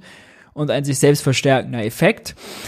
Mm, es ist, sagen wir mal, eine Abwärtsspirale, die in Gang kommt dadurch, dass die Wirtschaft schlecht läuft und als Reaktion auf eine schlecht laufende Wirtschaft versuchen Unternehmen die Preise zu senken, um ihre Marktanteile zu retten, noch mehr zu verkaufen. Ja. Manche werden irgendwie aus Kostendruck versuchen, Mitarbeiter rauszuschmeißen, Löhne zu kürzen, Löhne zu drücken, ja, und das wiederum führt dann dazu, dass die Menschen weniger Kaufkraft haben, dass die Unternehmen, wenn die Auftragsbücher nicht so voll sind, weniger investieren dann gehen die Preise runter und die Wirtschaft wird schlechter und so gibt's quasi einen Abwärtsstrudel nach unten, der ziemlich schwer zu brechen ist. Und zwei Hauptprobleme sind, erstens, die Leute äh, schieben ihre Ausgaben auf, ja, wenn man weiß, ah, soll ich mir jetzt ein iPhone oder ein Auto oder was kaufen, aber ich weiß, ja, eigentlich wird's in drei Monaten schon deutlich günstiger sein, dann warte ich noch ich das jetzt aber nicht ausgebe, das Geld, gibt's heute keine Produktion, heute keine Beschäftigung, dann äh, fällt die Wirtschaftsleistung. Unter Umständen gibt's dann am Ende auch kein iPhone, wenn es nicht produziert wird. Ja, das ist äh, das eine. Das zweite ist, Unternehmen, gerade die, die viel investieren müssen, die investieren in zu Zeiten höherer Preise und wenn das ein Jahr oder drei oder fünf dauert, bis sie das, was die, das die investiert haben, verkaufen können, ist das Preisniveau ja dann schon gesunken. Das heißt, die investieren zu teuren Preisen und können nachher nur zu geringerem Preisen, Preisniveau verkaufen. Das Preisniveau ist unterschiedlich. Der einzelne Preis des Gutes kann natürlich noch anders sein. Aber das ist ein struktureller Nachteil für Firmen deswegen ist Deflation äh, Gift für die Wirtschaft. Äh, kann aber auch eben Folge aus einer schwachen Wirtschaft sein. Ja, sehr gute Frage.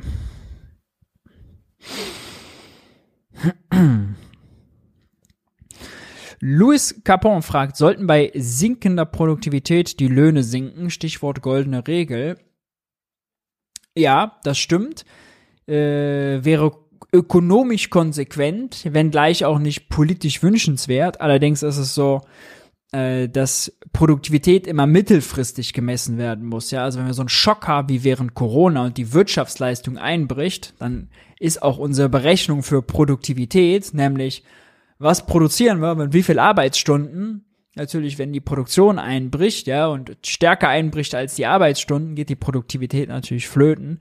Das sollte man nicht rausrechnen. Deswegen immer mit Produktivität, immer mittelfristig, ja, mehrere Jahresdurchschnitte. Und ähm, nicht vergleichen mit sinkendem Produkti mit sinkender Produktivitätsrate oder fallendem Produktivitätszuwachs. Das ist das, was wir haben. In den 70ern hatten wir 4, 5, 6 Prozent Produktivitätsfortschritt äh, und der ist nach und nach gefallen. Mittlerweile haben wir nur noch 0, Prozent, äh, zuletzt 0,4, äh, davor mal 0,6 ähm, im Schnitt. Ja. Äh, das ist also relativ schlecht. Es ist immer noch eine leichte Verbesserung der Produktivität. Liegt an vielen Sachen. Erstens, dass ja, das mit der künstlichen Intelligenz und den Robotern und der Automatisierung doch nicht so läuft und dass uns die Handys und die Computer doch nicht so viel mehr produktiver gemacht haben als irgendwie die Einführung eines Faxgerätes und dass ja zu wenig geforscht wird, zu wenig investiert wird.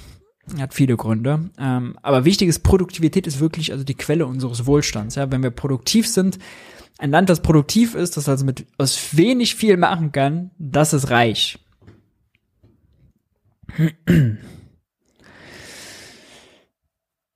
So.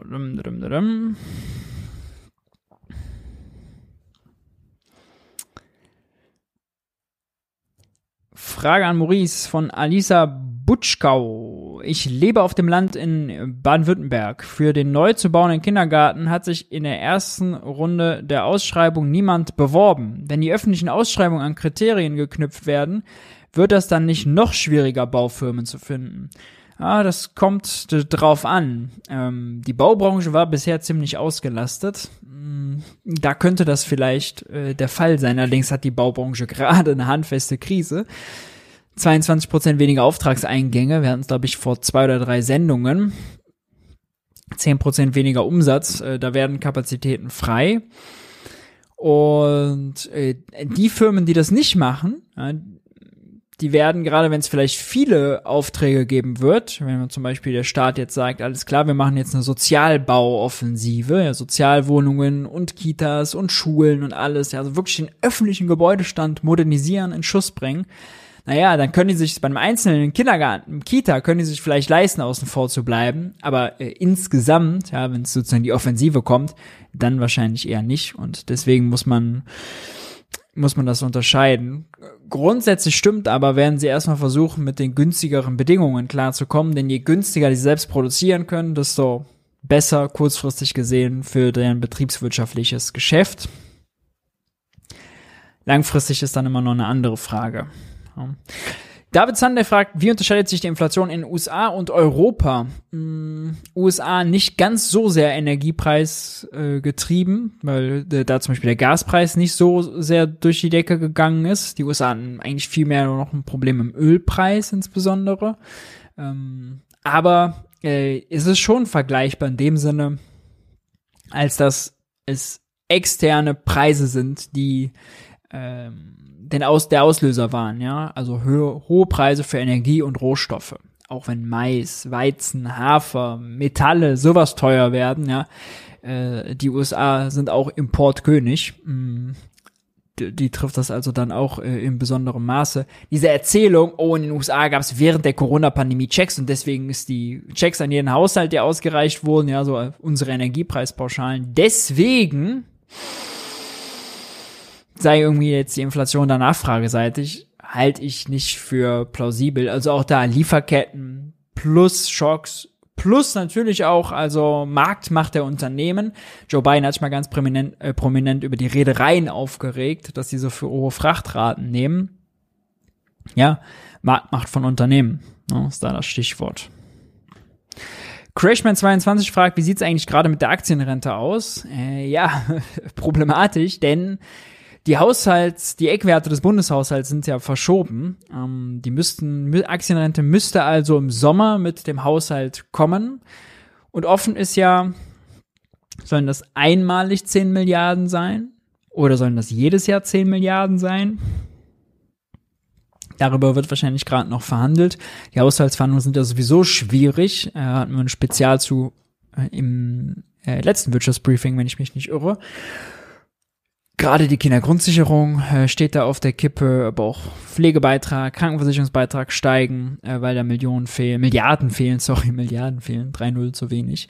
Ähm, ja, das ist äh, der Stand, aber ich gehe davon aus, dass das kommen wird, weil das ist zugesagt und wahrscheinlich auch jedes Jahr 10 Milliarden.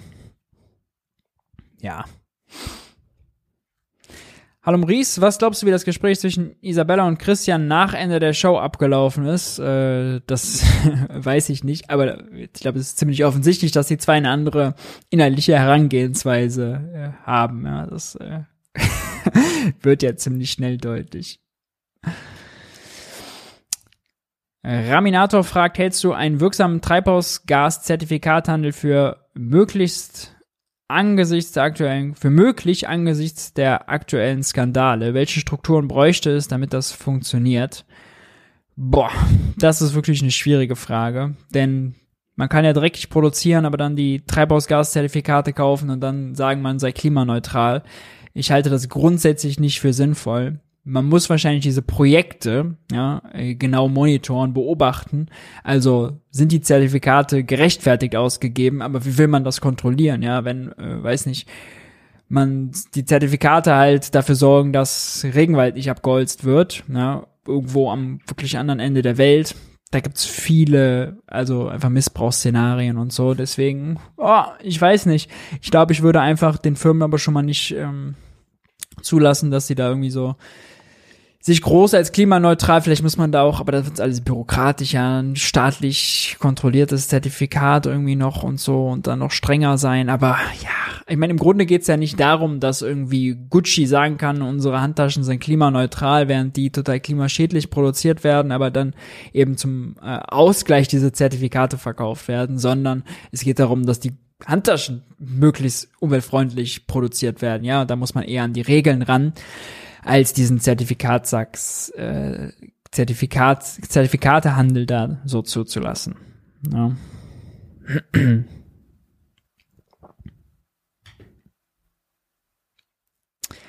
Frage zum 49-Euro-Ticket. Was darf man damit eigentlich fahren? Ja, das ist vielleicht eine ganz gute Frage zum Schluss. Fahren darf man damit äh, U-Bahn, S-Bahn, äh, alles im Nahverkehr, äh, den Bus, kann man auch nehmen, äh, nur eben nicht den IC und den ICE. Äh, es gibt auch jetzt ganz große Verbraucherschutzartikel dazu, wann sich das genau für jeden lohnt und wann nicht. Checkt das gerne aus. Gut, dass das 49-Euro-Ticket kommt. Das ist also längst überfällig. Man hat jetzt irgendwie ein Dreivierteljahr gebraucht, um vom 9-Euro-Ticket zum 49-Euro-Ticket zu kommen. Ja, für mich in Berlin, ich hatte dieses VBB-Jobticket. Äh, das ist jetzt auch so eine Frage, ja. Einerseits kann man da dann Personen mitnehmen äh, am Wochenende, andererseits kann man das beim Deutschland-Ticket wieder nicht. Beim Deutschland-Ticket ist aber meine Pendelei in die Heimat nach Gladbach einfacher. Also da muss man irgendwie abwägen und es ist kein, wie ich zu Beginn der Sendung gesagt habe, No-Brainer, wie er eigentlich sein sollte. Das ist schade. Gut, ihr Lieben, das war's mit dem Briefing Nummer 42. Wenn es euch gefallen hat und ihr gerade am Handy, am PC dabei seid, lasst unbedingt schnell einen Daumen nach oben da. Äh, das ist entspannt für euch und hilft der Verbreitung der Sendung. Ansonsten Fragen, Anregungen, Kommentare gerne äh, unter das äh, Video hauen. Ich hoffe, wir sehen uns nächste Woche wieder. Gleiche Zeit, gleicher Tag, montags 21 Uhr. Habt eine schöne Woche, kommt da gut durch. Äh, die Woche ist ja kurz, das ist ja schön. Gehabt euch wohl und äh, nochmal alle einen großen Dank an alle, die Junge Naiv im letzten Monat unterstützt haben. Wer das war, seht ihr jetzt im Abspann. Ciao, ciao.